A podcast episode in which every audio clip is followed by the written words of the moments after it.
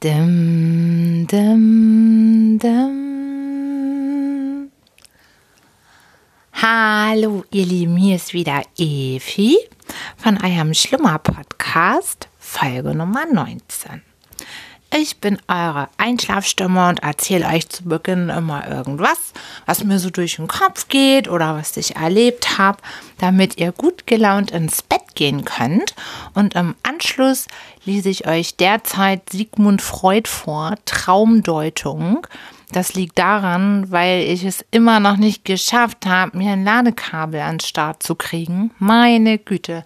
Das ist so, ne? Wenn man immer lange arbeitet oder lange auf Achse ist dann in so einen blöden Laden zu kommen mit den Öffnungszeiten, vielleicht sollte ich mich mal des Internets bedienen. ich könnte es ja auch einfach bestellen. Dann hätte ich wieder ein Ladekabel für mein altes iPad, weil das hier von meinem Telefon passt natürlich nicht. Und das hat auch niemand hier. Ich habe eben einmal kurz im Haus geklingelt und die haben mich angeguckt wie ein Auto. also ich habe auf jeden Fall immer noch kein Ladekabel und ich verspreche jetzt gar nichts mehr. Ich habe keine Ahnung, was nächste Woche so ansteht. Und solange müsst ihr jetzt noch mit meinem Dim Dim Dim vorlieb nehmen, statt meines Elektropianos. oh Mann, oh Mann. Tja, ihr Lieben, was war los? Die Woche war ja durchwachsen, würde ich sagen. Ja, war durchwachsen. Wir hatten, oder was heißt wir, mein Großer hatte eine ganz schön dolle Mittelohrentzündung am Freitag gekriegt. Das war total doof, weil Ohrenschmerzen sind voll kacke. Und das sind neben Kopfweh eigentlich die beschissensten Schmerzen, ehrlich gesagt. Naja, und da hat dann unser lieber Doktor, oh, ich liebe den, Doktor Winter, ich sage auch einfach seinen Namen, der beste Hausarzt aller Zeiten, da ich ja sonst auch nie zur Ärztin gerne gehe und zu ihm auch nicht gerne, aber wenn, okay. Und der hat es einfach drauf. Der ist super witzig. Und da ich ja eh finde, dass Lachen nicht nur die beste Therapie, wie es in der vorherigen Folge war, sondern auch die beste Medizin ist, liebe ich das, weil man, wenn man dann da schon mal hin muss, dann kann man sich kaputt lachen. Ich werde nie vergessen, das Gesicht meines Sohnes, als wir das allererste Mal, dass er, wo er das auch so bewusst wahrgenommen hat, wir bei ihm waren. Und ich glaube, das war eine Erkältung. Und dann hat er ihn angeguckt und meinte dann als erstes, du wirst es überleben. Das ist die gute Nachricht. und das fand ich auch so sympathisch und der begleitet mich auch schon mein ganzes Leben, schon seit ich Teenager bin, bin ich bei dem und ich will mir gar nicht ausmalen, wenn der irgendwann mal in Rente geht. Voll ätzend. Also, weil der wird jetzt langsam natürlich auch älter. Und wir brauchen ihn. Der lustigste, netteste Hausarzt der Welt. Er ist mega cool. Also, wenn irgendjemand in Hamburg eine Hausarztempfehlung braucht, Dr. Winter ist der Beste. Könnt ihr mir schreiben an efispodcast.gmail.com. Dann kann ich euch die Daten geben, wenn ihr da eine Empfehlung mal braucht. Und vor allem, was ich an ihm auch so gut finde, er ja, wie soll ich das sagen? Er bezieht immer alle Faktoren mit ein. Der, er, also er ist kein Krankschreibearzt. Ich meine, gut, ich bin eh quasi nie krank geschrieben, aber der ist halt auch nicht so einer, ne, der ihm die Krankmeldung hinter, hinterher wirft. Er bezieht auch immer die persönliche Situation mit ein und liegt echt immer richtig. Und äh, selbst bei Sachen, wo es vielleicht nicht ganz so eindeutig ist, hat er echt ein gutes Händchen und das ist schon was Besonderes. Aber eben auch diese menschliche Komponente, die ist mir ja immer so wichtig. Die stimmt halt total, weil der einfach mega witzig ist. naja, auf jeden Fall, Mensch, jetzt merke ich, das wird eine Empfehlungsfolge heute.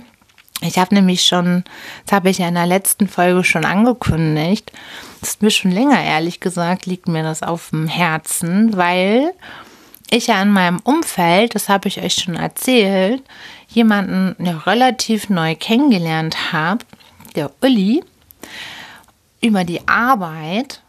Und der hat so viele Talente. Und ich finde, immer wenn Menschen so viele Talente haben, muss das auch mal erzählt werden. Und bei ihm ist wirklich das Besondere, dass er mega vielseitig ist, super kreativ ist, aber auch ein sehr bescheidener Mensch dabei ist und ja, ich finde auch ganz mutige Entscheidungen in seinem Leben auch schon getroffen hat, um das zu machen, was er liebt. Das ist äh, hauptsächlich seine Musik.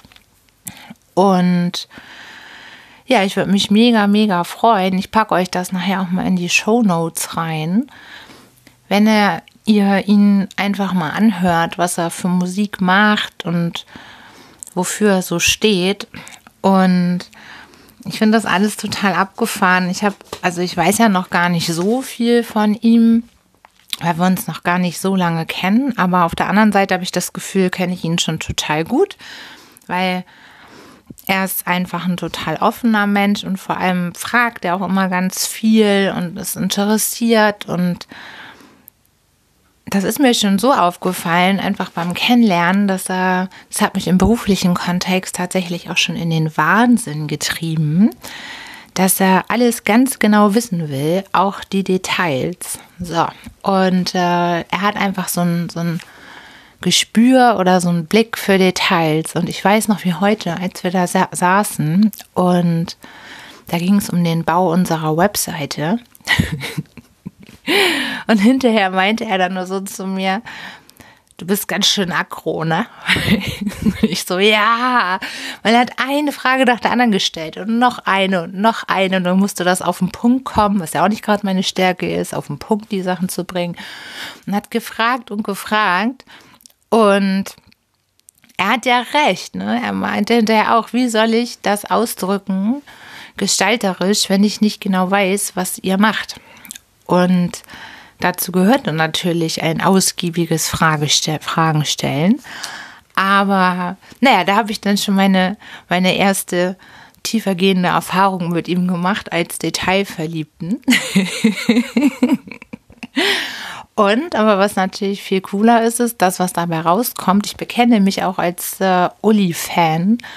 Das ist echt der Knaller, ne? Wenn er Webseiten baut oder Bilder kreiert. Er hat ja auch hier mein Schlummer-Podcast-Bild mal eben aus dem Hut gezaubert. Ähm, da kann man einfach nur sagen, er hat es echt drauf und macht richtig coole Sachen. Und die gehen ins Auge und die sind zeitgemäß und das finde ich total toll. Und na, auf jeden Fall habe ich dann mit der Zeit natürlich auch mitbekommen, dass sein Herz eigentlich für seine Musik schlägt und dass er eben auch in, in Bands mitspielt. In der Band Demka und in der Band Son Turistas. Und was ich so schön an der Geschichte finde, ist, dass er ja jetzt gerade dabei ist anzukommen. Er macht schon richtig, richtig lange Musik und hat auch mal in seinem Leben eine, finde ich, mega mutige Entscheidung getroffen. Ich weiß gar nicht, ob ich das mich trauen würde, Wahrscheinlich eher nicht. Aber das liegt vielleicht auch daran, weil ich ein Kind habe, dann passt das nicht so ganz. Ne? Also er hat keine Kinder und hat irgendwann einfach entschieden, okay, ich widme jetzt äh, meine Zeit und mein, mein Werdegang erstmal meiner Musik und ist dann, das ist schon viele Jahre her, dann einfach mal ganz spontan plötzlich mit äh, irgendeiner Band, wo er da mitspielen konnte, zack, zur Irland-Tour mitgefahren und hatte dann natürlich gleich die größte Dröhnung an Schulung überhaupt, wie man mit einer Band Musik macht, weil zack auf Tour, dann noch im Ausland, regelmäßig Auftritte. Ja, und hat hier alles äh, in der Zeit zurückgelassen und gesagt, so, ich konzentriere mich jetzt darauf. Und das fand ich schon mega mutig. Und ja, und die Musik, die er macht, das finde ich jetzt halt auch so cool. Das ist eben genau Ausdruck seiner eben Detailliebe, ne? Den Blick fürs Kleine, für das, was wir im Leben, wenn wir so durch die Straßen gehen, nicht sehen. Das sieht er. Und daraus entstehen nicht nur Bilder, die er übrigens auch gut schießen kann. Ich sage ja nicht ohne Grund, er ist ein Multitalent. Also ich habe jetzt erst kürzlich angefangen, mir auch sein Instagram mit anzuschauen und da ist das schon direkt der totale Ausdruck dessen. Er sieht immer irgendwelche Kleinigkeiten, wenn er unterwegs ist und die fotografiert er und daraus entsteht was. Und genauso ist das auch in seinen Liedern. Er hat mir das so beschrieben, dass eben die Songs Ausdruck sind der kleinen Dinge des Lebens und die Songs sind auch sehr unterschiedlich, die er mit seinem Hendrik gemeinsam aufnimmt, weil das Leben auch sehr unterschiedlich ist und weil wir ganz viele Gefühle haben. Und ich fand das auch so schön, wie er mir das erklärt hat, dass eben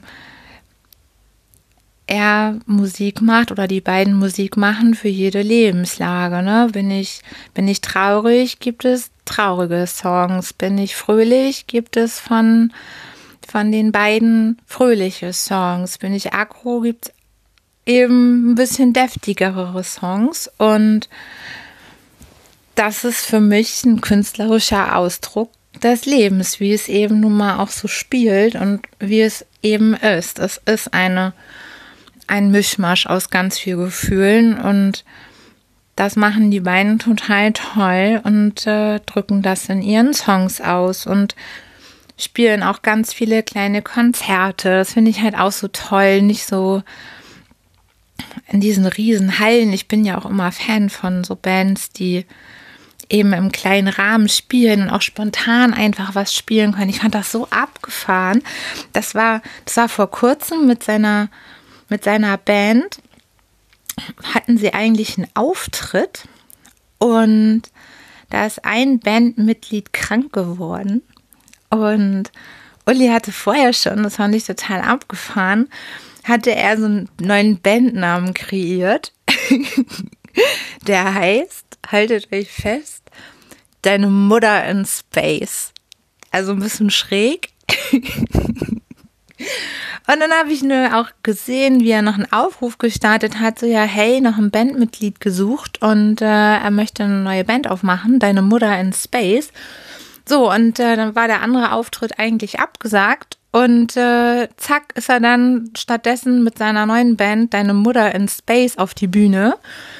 Das war dann genau die gleiche Band, nur ohne den Kranken, der ausgefallen ist.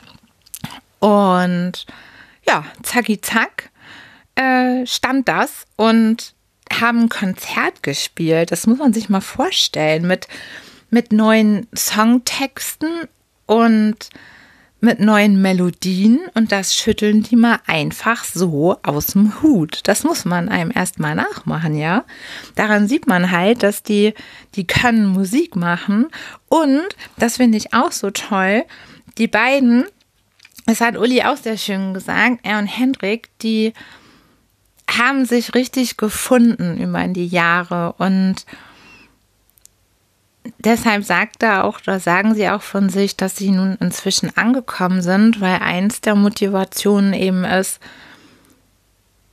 Musik zu machen und anderen Menschen eben Gefühle zu transportieren, dass ich einfach je nach Lebenslage mich gut aufgehoben fühlen kann mit ihren Songs und gleichzeitig aber auch ein so vertrautes Verhältnis und freundschaftliches Verhältnis zwischen den beiden Musikern entstanden ist, dass dann auch wirklich das Gefühl auch zwischen den beiden stimmt. Und das ist, glaube ich, ein ganz, ganz großer Unterschied auch zu kommerziell zusammengewürfelten Bands, weil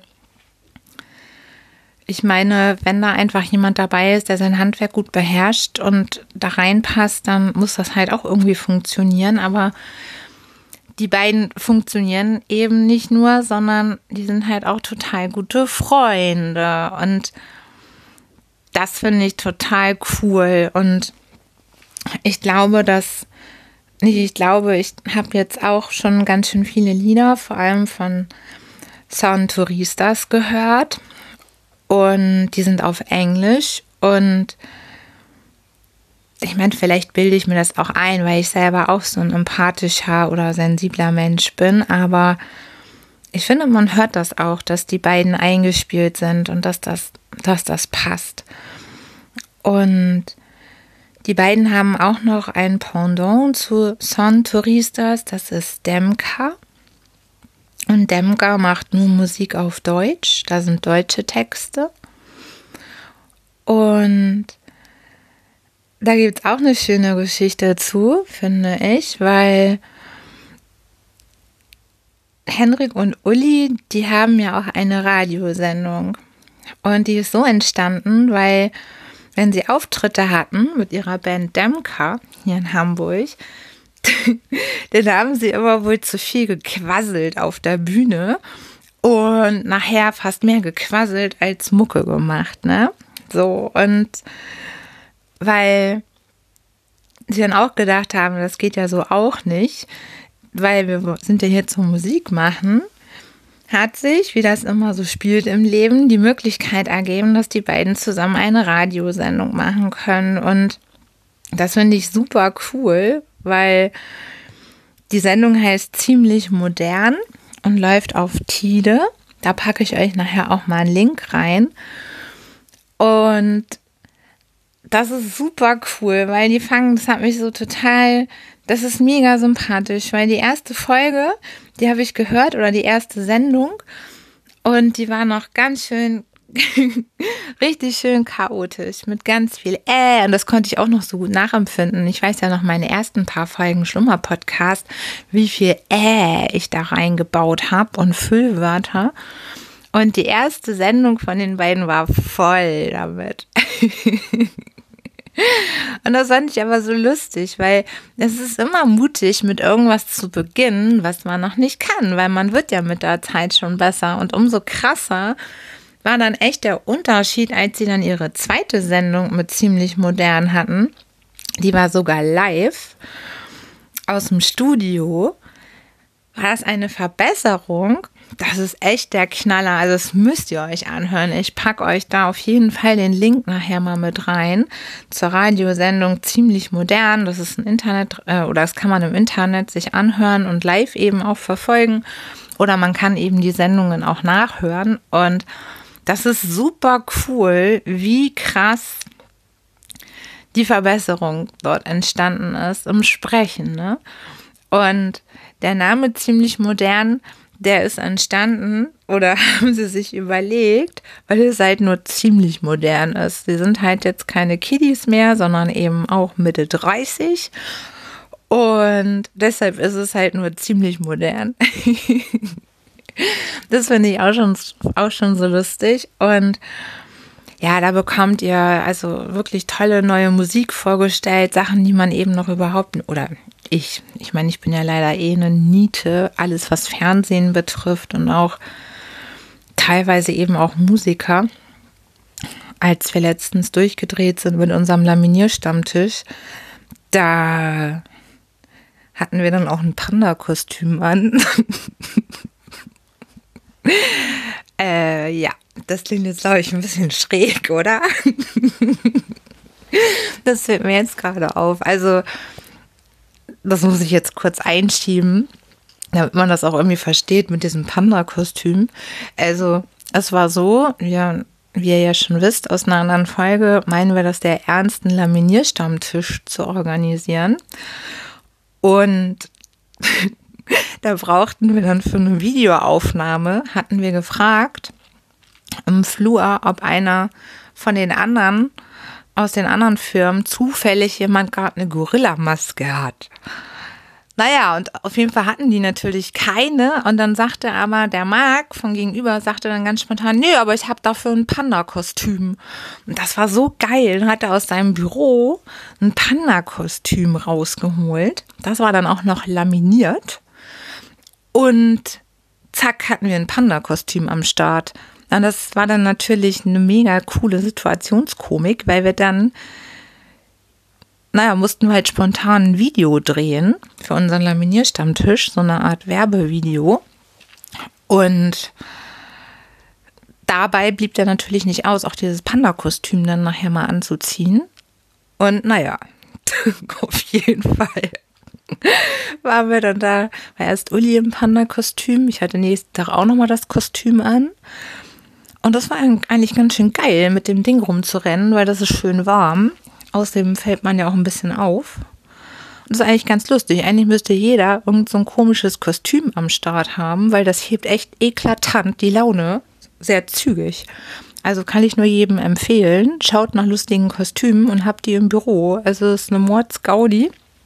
Und das bringt, glaube ich, auch schon was auch ohne Laminierstammtisch dass man dann extrem gut drauf ist. Naja, auf jeden Fall hat sich da dann ergeben, dass dann ein anderer Kollege mich verarschen wollte und meinte dann am nächsten Tag so, ja, hier hat Crow für dich, war heute da. Dreimal. Und ich so, wer? Das ist ja Crow war da. Und ich so, kenne ich nicht. und er so, Crow. War schon sichtlich ein ganz bisschen genervt. Naja, und dann äh, wurde ich dann doch leicht verächtlich von allen Seiten angeguckt, als sie dann eben mir glauben mussten, dass ich Crow nicht kenne.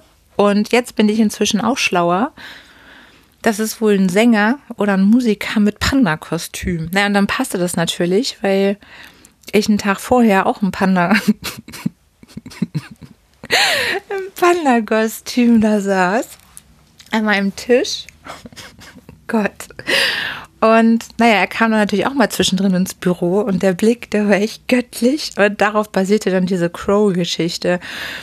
Naja, und deshalb seht ihr, ich kenne offensichtlich Künstler oder Anbieter, die man kennen müsste, häufiger leider nicht. Und umso toller finde ich es, dass ich jetzt von Touristas kenne und Demka kenne, weil das ist wirklich, ja, das ist Indie-Rock-Musik. Und das ist eben ja auch speziell für die Generation, in der wir jetzt sind, so mit Mitte 30. Also aus der Zeit, man sagt ja, Indie-Rock oder Indie ist eigentlich tot, aber es gibt ja eben trotzdem noch, noch genügend Künstler, die eben doch in dieser, mit dieser Musikrichtung arbeiten. Und ja, und die beiden machen das eben auch. Und naja, und das ist äh, eben total cool. Und in ihrer Sendung ziemlich modern stellen sie auch Musiker vor, die eben nicht jeder kennt und äh, haben gute Hamburger Musik. Äh, Gott, entschuldigt, Leute, hier ist gerade schon wieder ein Anruf reingekommen. Und äh, jetzt habe ich gerade den Faden verloren, wo ich aufgehört habe. Genau, gute Musik aus Hamburg, die eben nicht jeder kennt und auch Konzerttipps und auch ein einfach mega sympathischer Talk. Und jetzt kommt aber das aller, aller, aller geilste. Und das Beste kommt ja immer zum Schluss. Da sind wir wieder bei den Talenten. Alle, die ungefähr so alt sind wie ich, die kennen auch natürlich noch jeden Werbesong aus den 80ern und 90ern. Man hat sie alle im Ohr. Und das ist eben auch mal spontan entstanden, dass äh, wir irgendwie alte Lina-Texte von, von Werbespots gehört hatten. Und da hat Uli sich rangemacht und jetzt haben die die aller, aller, aller geilsten Werbeblöcke in ihrer Sendung ziemlich modern, weil die hat Uli einfach nochmal neu aufpoliert, so die Klassiker, so diese ganzen alten geilen Werbelieder. Und ich liebe diesen Part. Also da merke ich, ich bin ich ein riesen Fan von geworden. Weil das feiere ich immer. Ich habe dann immer mega lange einen Ohrwurm von, von irgendwelchen Werbeliedern. Und er hat die so richtig geil reproduziert. Und wenn dann da wieder kommt Captain Iglo oder das ist Arbeit natürlich ohne Zucker. und so hast du die ganzen Sachen sofort im, in deinem Kopf. Und dieser Werbeblock ist der absolute Knaller. Die finde ich richtig, richtig geil. Also hört euch unbedingt diese Sendung an. Ziemlich modern, ist total sympathisch und cool und kommt, ich glaube, alle zwei Wochen oder einmal im Monat bin mir gar nicht genau sicher. Auf jeden Fall gibt es erst zwei und ich würde es super cool finden, wenn ihr da einfach mal reinhört.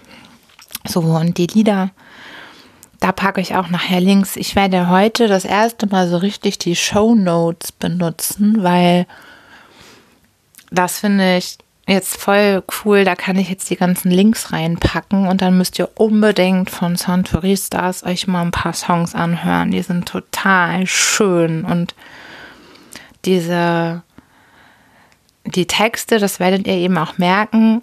Deshalb habe ich das vorher auch erzählt, weil sonst versteht man das auch nicht sofort. Das sind halt Details und Bilder, die dann eben für, die sinnbildlich dann eben stehen für,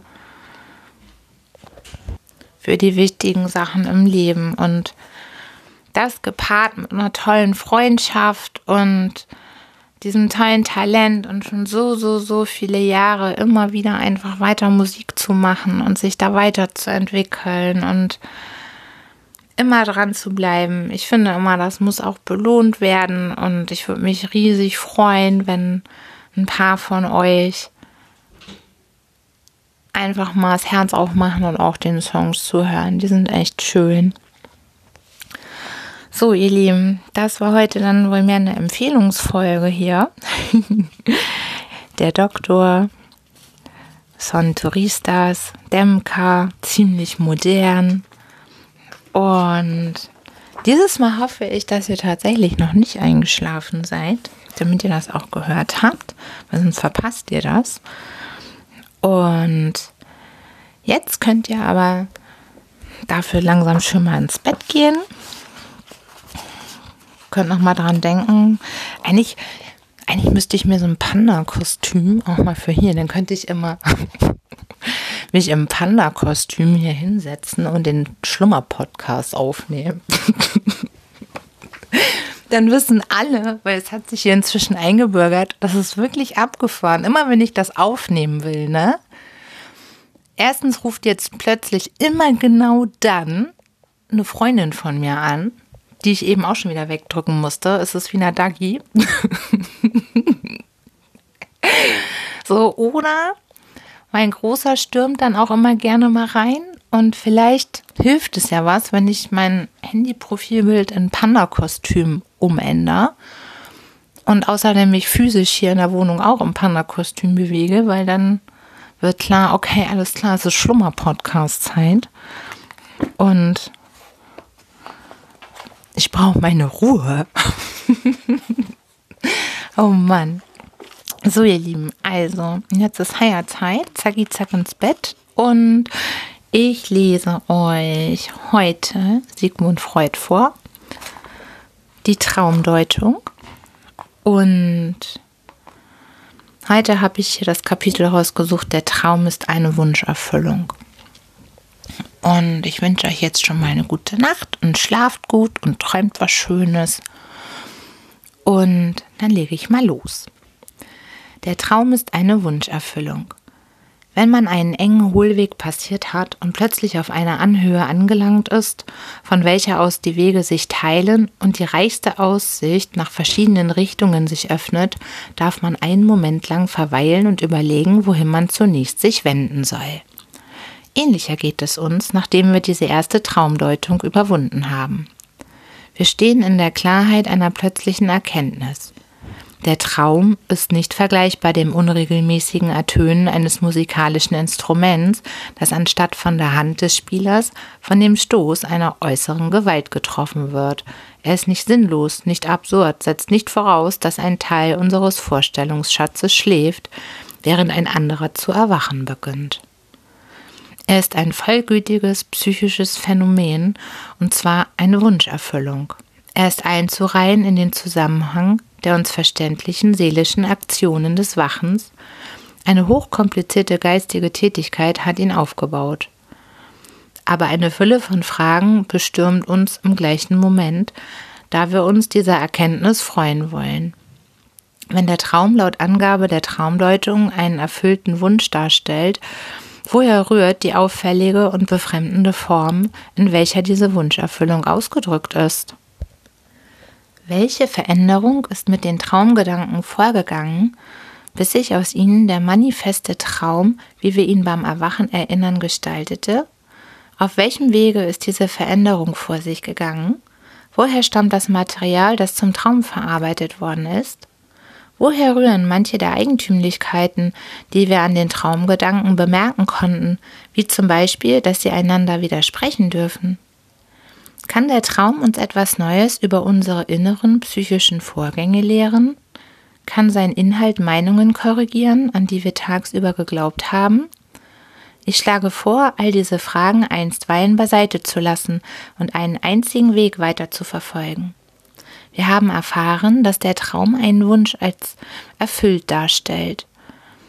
Unser nächstes Interesse soll es sein, zu erkunden, ob dies ein allgemeiner Charakter des Traumes ist oder nur der zufällige Inhalt jenes Traumes, mit dem unsere Analyse begonnen hat. Denn selbst wenn wir uns darauf gefasst machen, dass jeder Traum einen Sinn und psychischen Wert hat, müssen wir noch die Möglichkeit offen lassen, dass dieser Sinn nicht in jedem Traume der nämliche sei. Unser erster Traum war eine Wunscherfüllung, ein anderer stellt sich vielleicht als eine erfüllte Befürchtung heraus, ein dritter mag eine Reflexion zum Inhalt haben, ein vierter einfach eine Erinnerung reproduzieren. Gibt es also noch andere Wunschträume oder gibt es vielleicht nichts anderes als Wunschträume? Es ist leicht zu zeigen, dass die Träume häufig den Charakter der Wunscherfüllung unverhüllt erkennen lassen, so dass man sich wundern mag, warum die Sprache der Träume nicht schon längst ein Verständnis gefunden hat. Da ist zum Beispiel ein Traum, den ich mir beliebig oft gleichsam experimentell erzeugen kann. Wenn ich am Abend Sardellen, Oliven oder sonst stark gesalzene Speisen nehme, bekomme ich in der Nacht Durst, der mich weckt. Dem Erwachen geht aber ein Traum voraus, der jedes Mal den gleichen Inhalt hat, nämlich, dass ich trinke. Ich schlürfe Wasser in vollen Zügen. Es schmeckt mir so köstlich, wie nur ein kühler Trunk schmecken kann, wenn man verschmachtet ist, und dann erwache ich und muss wirklich trinken. Der Anlass dieses einfachen Traumes ist der Durst, den ich ja beim Erwachen verspüre. Aus dieser Empfindung geht der Wunsch hervor zu trinken, und diesen Wunsch zeigt mir der Traum erfüllt.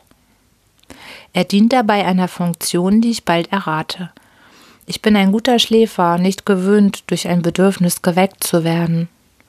Wenn es mir gelingt, meinen Durst durch den Traum, das ich trinke, zu beschwichtigen, so brauche ich nicht aufzuwachen, um ihn zu befriedigen. Es ist also ein Bequemlichkeitstraum. Das Träumen setzt sich anstelle des Handelns, wie auch sonst im Leben. Leider ist das Bedürfnis nach Wasser, um den Durst zu löschen, nicht mit einem Traum zu befriedigen, wie mein Rachedurst gegen Freund Otto und Dr. M, aber der gute Wille ist der gleiche. Derselbe Traum hat sich unlängst einigermaßen modifiziert. Da bekam ich schon vor dem Einschlafen Durst und trank das Wasserglas leer, das auf dem Kästchen neben meinem Bett stand. Einige Stunden später kam in der Nacht ein neuer Durstanfall, der seine Unbequemlichkeiten im Gefolge hatte. Um mir Wasser zu verschaffen, hätte ich aufstehen und mir das Glas holen müssen, welches auf dem Nachtkästchen meiner Frau stand. Ich träumte also zweckentsprechend, dass meine Frau mir aus einem Gefäß zu trinken gibt. Dies Gefäß war ein Aschenkrug, den ich mir von einer italienischen Reise heimgebracht und seither verschenkt hatte. Das Wasser in ihm aber schmeckte so salzig, dass ich erwachen musste. Man merkt, wie bequem der Traum es einzurichten versucht. Da Wunscherfüllung seine einzige Absicht ist, darf er vollkommen egoistisch sein. Liebe zur Bequemlichkeit ist mit Rücksicht auf andere wirklich nicht vereinbar. Die Einmengung des Aschenkruges ist wahrscheinlich wieder eine Wunscherfüllung. Es tut mir leid, dass ich dieses Gefäß nicht mehr besitze, wie übrigens auch das Wasserglas auf Seiten meiner Frau mir nicht zugänglich ist. Der Aschenkrug passt sich auch der nun stärker gewordenen Sensation des salzigen Geschmacks an, von der ich weiß, dass sie mich zum Erwachen zwingen wird. Solche Bequemlichkeitsträume waren bei mir in juven juvenilen Jahren sehr häufig. Von jeher gewöhnt, bis tief in die Nacht zu arbeiten, war mir das zeitige Erwachen immer eine Schwierigkeit. Ich pflegte dann zu träumen, dass ich außer Bett bin und beim Waschtisch stehe. Nach einer Weile konnte ich mich der Einsicht nicht verschließen, dass ich noch nicht aufgestanden war, hatte aber doch dazwischen eine Weile geschlafen. Denselben Trägheitstraum in besonders witziger Form kenne ich von einem jungen Kollegen, der meine Schlafneigung zu teilen scheint. Die Zimmerfrau, bei der er in der Nähe des Spitals wohnte, hatte den strengen Auftrag, ihn jeden Morgen rechtzeitig zu wecken, aber auch ihre liebe Not, wenn sie den Auftrag ausführen wollte. Eines Morgens war der Schlaf besonders süß. Die Frau rief ins Zimmer Herr Pepi, stehen es stehen's auf, Sie müssen ins Spital. Darauf träumte der Schläfer ein Zimmer im Spital, ein Bett, in dem er lag, und eine Kopftafel, auf der er zu lesen stand. Peppy H. 22 Jahre.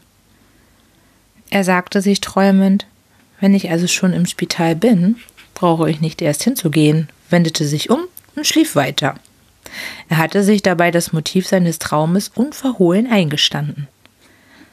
Ein anderer Traum, dessen Reiz gleichfalls während des Schlafes selbst einwirkte.